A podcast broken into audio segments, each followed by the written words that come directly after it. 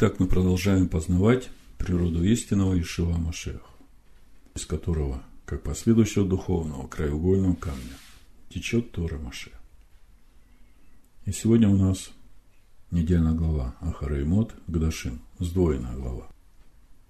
После смерти и будьте святы.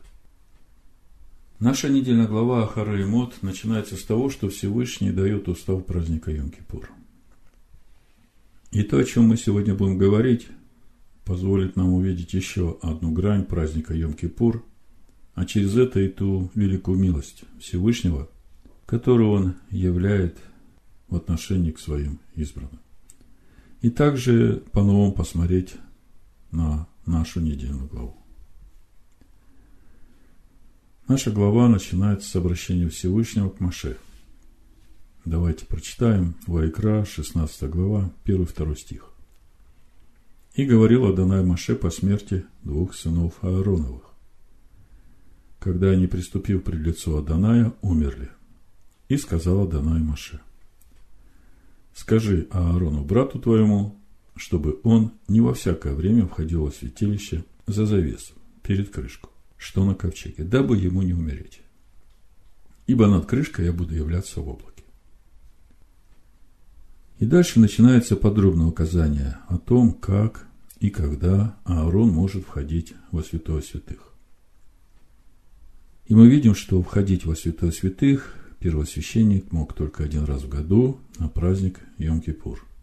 И не просто так, а с жертвенной кровью животных и воскурением благовоний. Йом-Кипур – это день искуплений. И мы помним, что в этот день Маше спустился с горы Харив с новыми скрижалями, принеся весь о прощение своего народа Всевышним за грех Золотого Тельца. Другими словами, есть только один день в году, когда можно входить во святое святых, и причем не просто так, а с указанными, я бы сказал, мерами предосторожности, чтобы не умереть. И мудрецы задают вопрос, а почему в Торе сказано по смерти двух сынов Аароновых, когда они, приступив пред лицо Аданая, умерли. И отвечают. Несколько ответов я их собрал вместе. Первый ответ именно потому, что Надав и Авигу не поступили так, как сказано в уставе праздника Йом-Кипур, и потому погибли. Второй ответ – не надо слишком близко приближаться ко Всевышнему и его шехиню.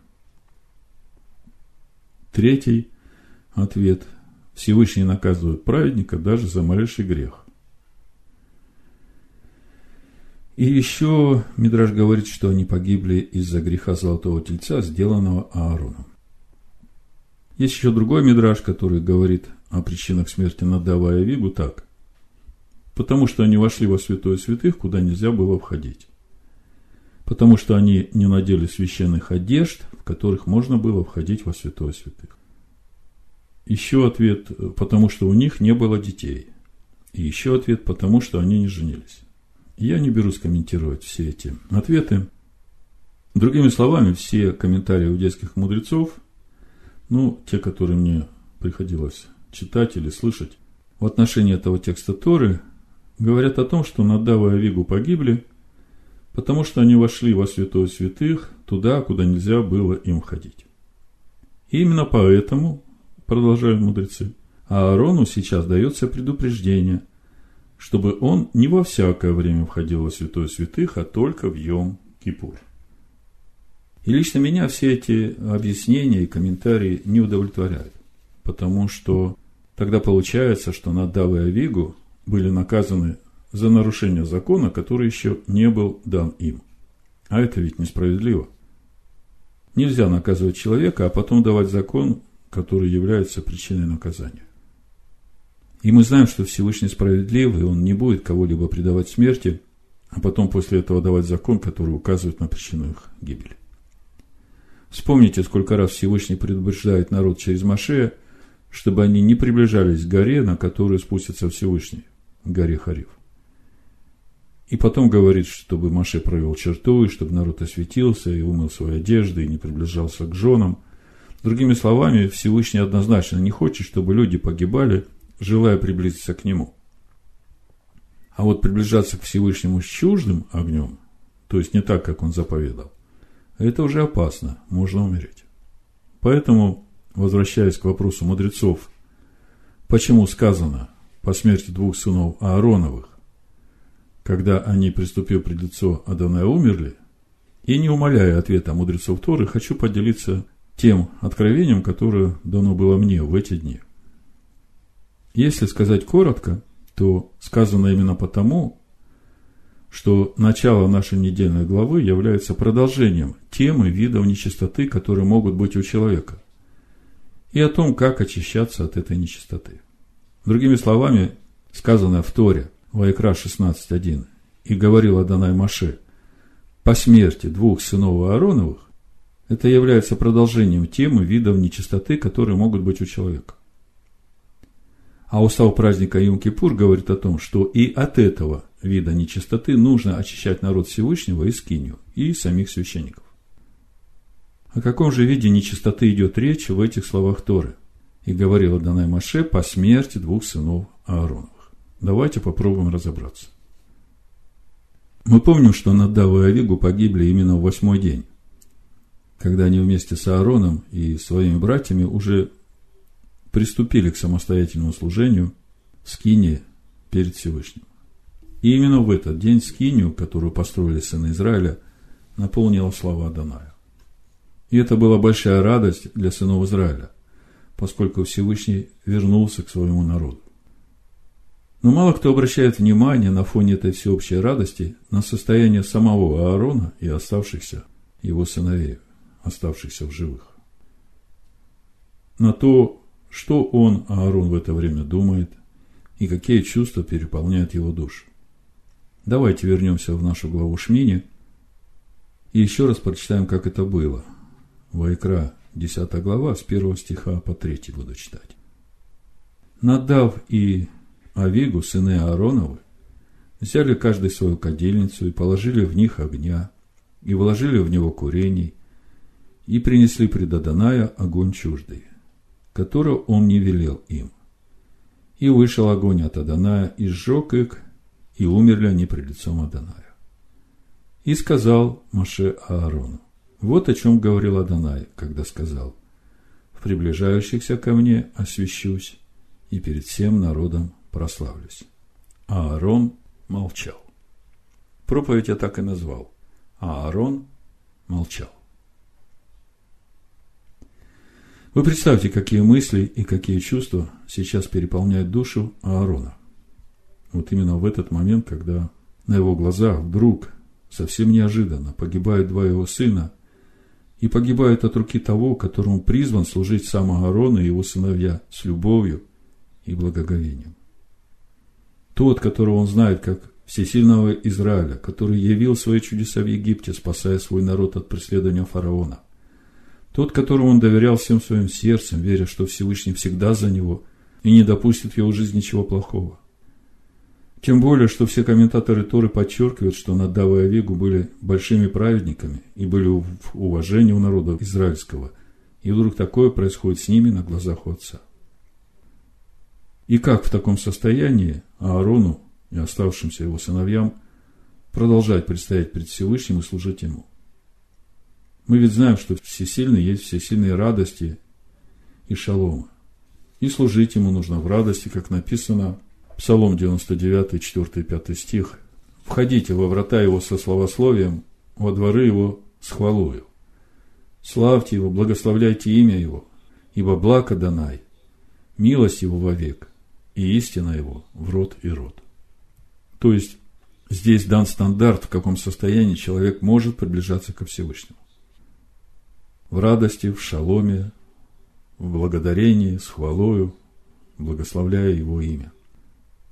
И теперь представьте, как возможно живому человеку, на глазах которого только что погибли два его сына, приближаться ко Всевышнему в радости со словословием и хвалой. Трудно представить, правда? Мы знаем, что когда Иаков получил известие о гибели своего сына, Иосифа, его дух умер. Единственный это Авраам, который как написано, преодолел жалость к своему сыну. Но три дня пути на гору Морию тоже были у него не со словословием и радостью. И вот в этот момент, когда Аарон в состоянии шока и немого ужаса, Маше говорит ему и его оставшимся сыновьям. Вайкра 10 глава, 6-7 стих. А Аарон уже и Илиазару, и Ифамару, сынам его, Маше сказал, голов ваших не обнажайте, и одежд ваших не раздирайте, чтобы вам не умереть и не навести гнева на все общество. Законы Шивы говорят о том, что скорбящий по умершим, близким своим, должен разодрать свою одежду, сидеть на полу, скорбить о своих родных. Но братья ваши, весь дом Израилев, могут плакать о сожженных, которых сожег Адонай. И из дверей скини собрания не выходите, чтобы не умереть вам, ибо на вас елей помазание Адоная. И сделали по слову Маше. Другими словами, душа Аарона от боли, утраты сыновей, от ужаса всего произошедшего, сейчас разрывается на части. А ему говорят, если ты позволишь себе плакать по умершим твоим детям, то наведешь гнев Всевышнего на весь народ. А если захочешь пойти с ними проститься и похоронить их, то умрешь, ибо на тебе елей помазания. Другими словами, плакать нельзя, выйти проститься и похоронить своих сыновей тоже нельзя.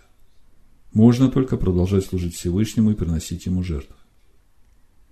Но как в таком состоянии Аарону продолжать служить Всевышнему? Он ведь не робот, он живой человек, добрый отец, любящий своих детей. Конечно, снаружи он может не показывать свои переживания, не разрывать своих одежд в знак траура. Но внутри-то душа болит, и там боль утраты, печаль, ужас, недоумение, в общем, душевное состояние Аарона и его младших сыновей мы примерно начинаем понимать. И мы понимаем, что с таким внутренним душевным состоянием человеку нельзя приближаться ко Всевышнему. Другими словами, всякая скорбь и печаль по умершим – это тоже своего рода духовная нечистота от прикосновения к мертвому. И всякий раз, когда мы в скорби и печали приходим в молитве ко Всевышнему, то этим мы оскверняем и внутренний молитвенный жертвенник, и саму скинию. Это очень важный момент в понимании того, почему именно после смерти Надава и Авигу Всевышний дает Аарону и всему народу устав праздника Йом-Кипур. А теперь подумайте о том, как часто люди прибегают в молитве ко Всевышнему именно в то время, когда у них случилась беда.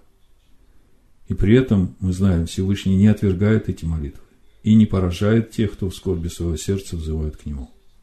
В псалмах мы видим очень часто, как Давид в скорби взывает ко Всевышнему, веря, что Всевышний услышит и ответит. Например, 85-й псалом в синодальном переводе, 6-7 стих написано «Услышь, Адонай, молитву мою, и внемли глаз умоления моего.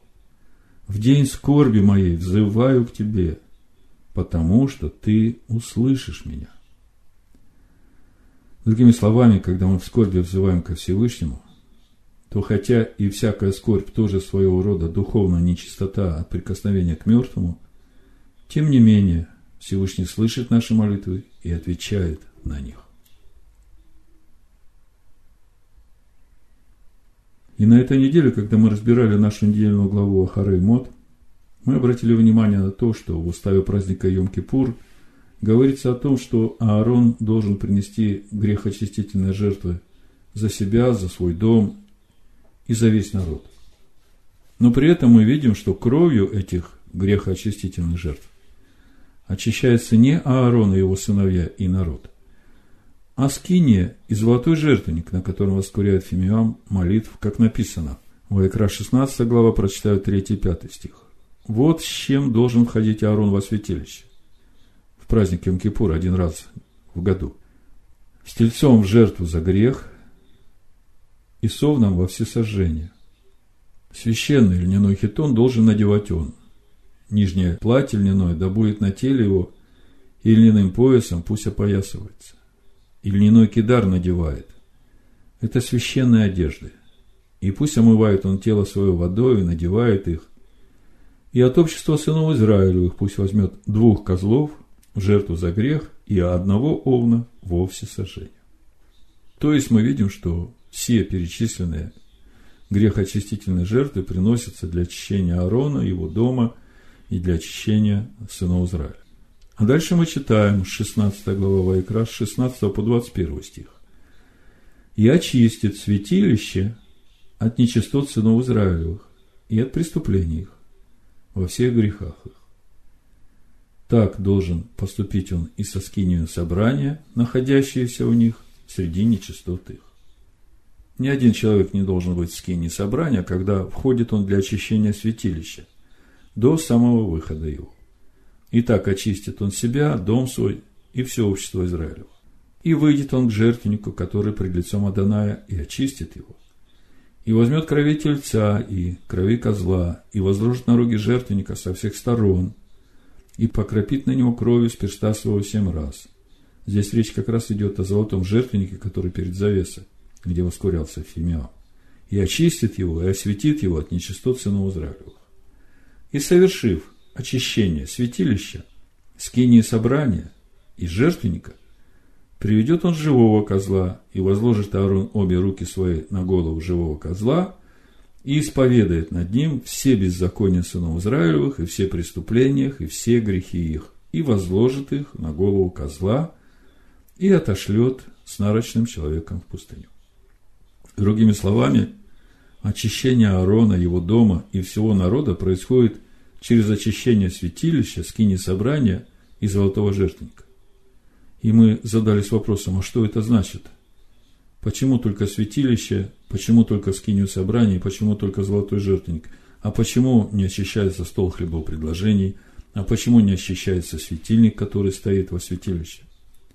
А ведь все это образы, которые указывают на то, что происходит внутри нас – как мы читали в самом начале, когда Всевышний дает повеление Маше о строительстве скинии по образу, виденному им, там написано, это Шмот, 25 глава, 8-9 стих, «И устроят они мне святилище, и буду обитать посреди них. Все, как я показываю, в синодальном э, написано «тебе», в Торе можно прочитать «все, как я показываю тебя». И образец скинии, и образец всех сосудов, так и сделать. Другими словами, здесь ответ – почему грехоочистительные жертвы приносятся за Аарона и его дом и сынов Израиля, а кровью этих животных очищается святилище, скини собрания и жертвенник золотой. Все дело в том, что это и есть образы того святилища, которое внутри нас. И прежде чем мы окончательно сформулируем причину, по которой Всевышний дает устав праздника Йом-Кипур именно сейчас, по смерти двух сынов Аарона, как написано, Давайте посмотрим, о чем еще Тора нам говорила с того момента, как сошла слава Всевышнего в недельной главе Шмини и до нашей главы Ахареймот. Мы видим, что сразу по сошествии славы Всевышнего на Скинию Тора говорит в этой же главе Шмини о чистых и нечистых животных. И Всевышний говорит, что сыны Израиля должны быть святы и не осквернять своих душ каким-либо нечистым животным. Далее начинается глава Тазрива и говорит о нечистоте роженицы и о истечениях из мужчин и женщин, которые делают их нечистыми. И всем, кто имеет такие истечения, Тора запрещает приближаться к скинии до тех пор, пока не очистятся они и не осветятся. Дальше идет глава Мацара и говорит о видах проказы и о том, как ее определить, и о том, как проходить очищение человеку после того, как проказа закончилась, и мы видим очень сложный процесс очищения человека до тех пор, пока ему будет разрешено входить во двор храма. Другими словами, с того момента, как слава Всевышнего наполнила скинию в восьмой день, Тора последовательно говорит о видах нечистоты, которые запрещают человеку приближаться ко Всевышнему в этом состоянии нечистоты. И заканчивается прошлая недельная глава Мацара – словами Всевышнего, это Вайкра 15 глава, 31-33 стих. «Так предохраняйте сынов Израилевых от нечистоты их, чтобы они не умерли в нечистоте своей, оскверняя жилище мое, которое среди них». Можно читать, как внутри них. Вот закон об имеющем истечение, и о том, у кого случится излияние семени, делающее его нечистым, и о страдающей очищением своим – и о имеющих истечение мужчине или женщине, и о муже, который переспит с нечистой. И вот следующий стих, буквально после этих слов Всевышнего, о предохранении сынов Израиля от того, чтобы они не умерли в нечистоте своей, сразу же Всевышний обращается к Маше и говорит. Вайкра 16 глава, 1-2 стих. «И говорил Адонай Маше по смерти двух сынов Аароновых, когда они, приступив пред лицо Адоная, умерли. И сказал Адонай Маше, скажи Аарону, брату твоему, чтобы он не во всякое время входил во святилище за завесу, перед крышку, что на ковчеге, дабы ему не умереть, ибо над крышкой я буду являться в облаке. Если теперь сложить все вместе, то можно понять, что причина, по которой дается устав праздника Йом-Кипур, по смерти Надава и Авигу, также и в том, что есть еще один вид нечистоты, который не виден человеческому глазу, но суть этой нечистоты в той скорби и печали, с которой мы часто приходим в молитве ко Всевышнему. И эта скорбь и печаль свидетельствуют о духовном прикосновении к смерти. И поскольку по причине призвания Аарона Всевышним на это священническое служение, он не может разрывать свои одежды и выходить за территорию храма, чтобы похоронить своих детей, а должен продолжать приносить жертвы и служить скине, то неизбежно та скорбь, которая в его сердце, будет осквернять святилище и молитвенный жертвенник. И также мы видели, как молился царь Давид в скорби, взывая ко Всевышнему, и он знает, что Всевышний ответит – также мы очень часто приходим в молитве ко Всевышнему именно тогда, когда у нас скорбь и печаль, и мы взываем о помощи. То есть очень часто бывает так, что люди приходят в молитве ко Всевышнему именно вот в этом состоянии прикосновения к этой духовной смерти, которая и вызывает эту духовную нечистоту. И когда мы в таком состоянии молимся, взывая ко Всевышнему, мы оскверняем этот золотой жертвенник, там, где воскуряется фимиам, оскверняя внутреннее святилище, и мы не погибаем. Всевышний слышит и принимает эти молитвы. И он говорит, что есть один день в году, когда нужно будет очистить этот жертвенник и все внутреннее в скине и саму скинию от всех нечистот и от этой нечистоты также. Конечно, не просто сохранить шалом в сердце, когда умирают твои ближние. Безусловно, душа человека болит, и Всевышний это понимает. Но при этом Всевышний призывает своих призванных, тем, которым Он доверил служить и предстоять перед Ним, не жаловаться, не скорбить, а продолжать нести то служение, к которому Он призвал своих призванных. И в этом контексте очень учительным является ответ Всевышнего Ермиягу, когда тот жалуется на своих соплеменников, которые ищут его убить и проклинают свой день рождения. Сейчас мы прочитаем этот ответ Всевышнего, но прежде давайте вспомним, что Всевышний говорит Ермиягу в то время, когда призывает его на служение. Это Ермиягу, 1 глава, 4-8 стих написано. «И было ко мне слово Даная, прежде, нежели я образовал тебя в чреве, я познал тебя, и прежде, нежели ты вышел из утробы, я осветил тебя.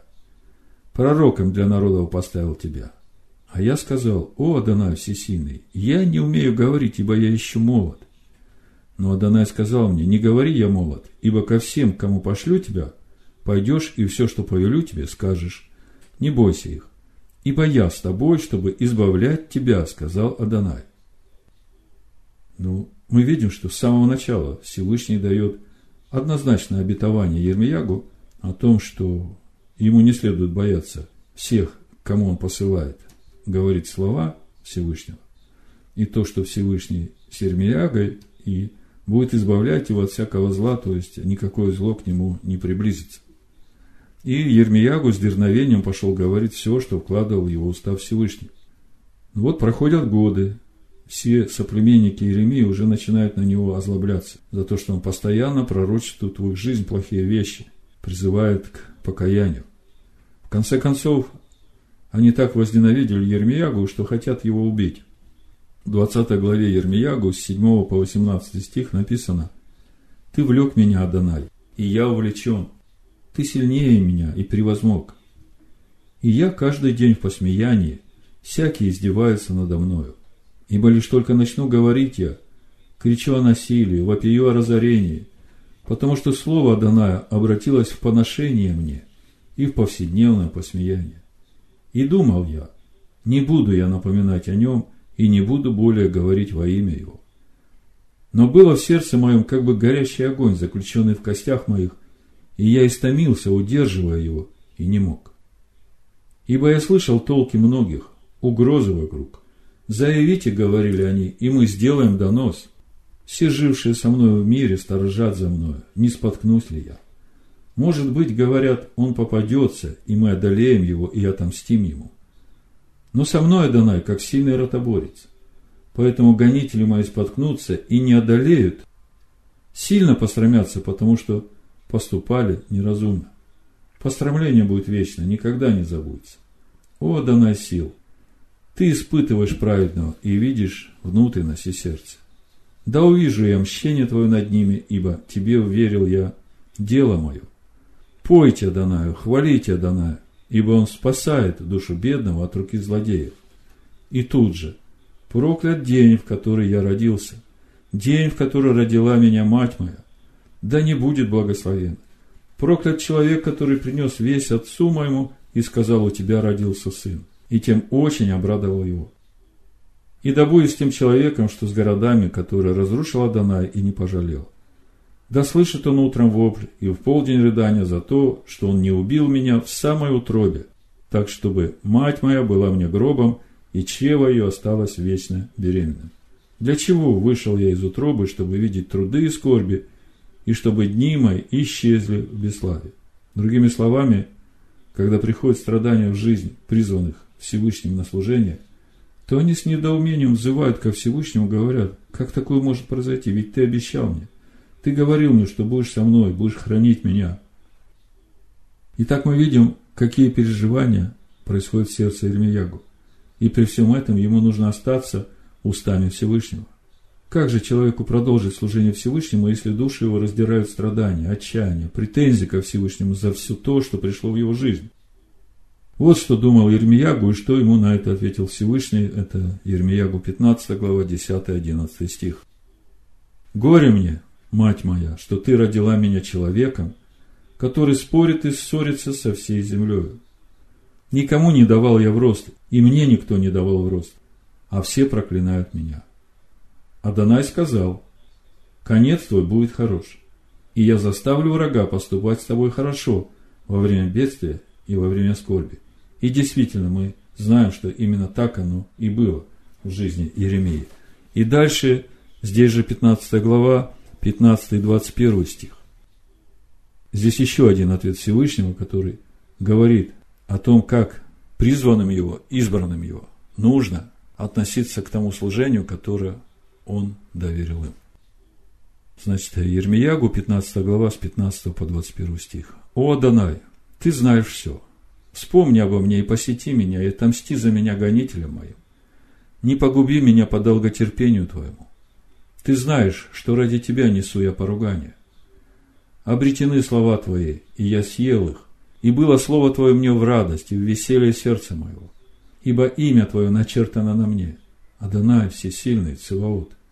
Не сидел я в собрании смеющихся и не веселился. Под тяготеющей на мне рукою твою я сидел одиноко, ибо ты исполнил меня негодование. За что так упорна болезнь моя, и рана моя так неисцельна? Что отвергает врачевание? Неужели ты будешь для меня как бы обманчивым источником, неверную водою? На сие так сказал Адонай. Если ты обратишься, если ты сделаешь чуву, то я восставлю тебя, и будешь предстоять пред лицом моим. И если извлечешь драгоценное из ничтожного, то будешь как мои уста. Они сами будут обращаться к тебе, а не ты будешь обращаться к ним – и сделаю тебя для этого народа крепкою медную стеною. Они будут ратовать против тебя, но не одолеют тебя, ибо я с тобой, чтобы спасать и избавлять тебя, говорит Адонай, и спасу тебя от руки злых, и избавлю тебя от руки притеснителей. Другими словами, из сказанного Адонаем, если обратишься ко мне, то я восставлю тебя, и будешь предстоять пред лицом моим, можно видеть, что Адонай не высказывают никакого сожаления о том, что приходится испытывать до этого момента Ермиягу. И как бы забывает о всех его заслугах. И Ермиягу дается понять, что он своими чрезмерными жалобами унизил свое достоинство служителя Аданая. Помните, как проповедь называется? А Аарон молчал. Уста, которые Адонай сделал орудием возвещения своей воли, не должны говорить ничего недостойного. Кто недоволен своим положением вестника Аданая и жалуется на свое положение, тот недостоин быть служителем Аданая. Если ты сделаешь чего, раньше читал и не понимал, в чем же согрешил Ермиягу, что Всевышний говорит ему сделать чего, теперь начинаю понимать. Жалобы Ермиягу – это прикосновение в скорби к духовной нечистоте, делают нечистым его уста и делают его недостойным служителем Адоная. Поэтому не должно быть никаких жалоб из уст, призванных на служение. Аарон молчал. Если ты обратишься, то я восставлю тебя, и будешь предстоять пред лицом моим. И если извлечешь драгоценное из ничтожного, то будешь, как мои уста. И вот для того, чтобы скорбь, которая в сердце пророка, не оскверняла святилище и молитвенный жертвенник, ему нужно сделать шиву и очистить свое святилище и молитвенный жертвенник от этой нечистоты.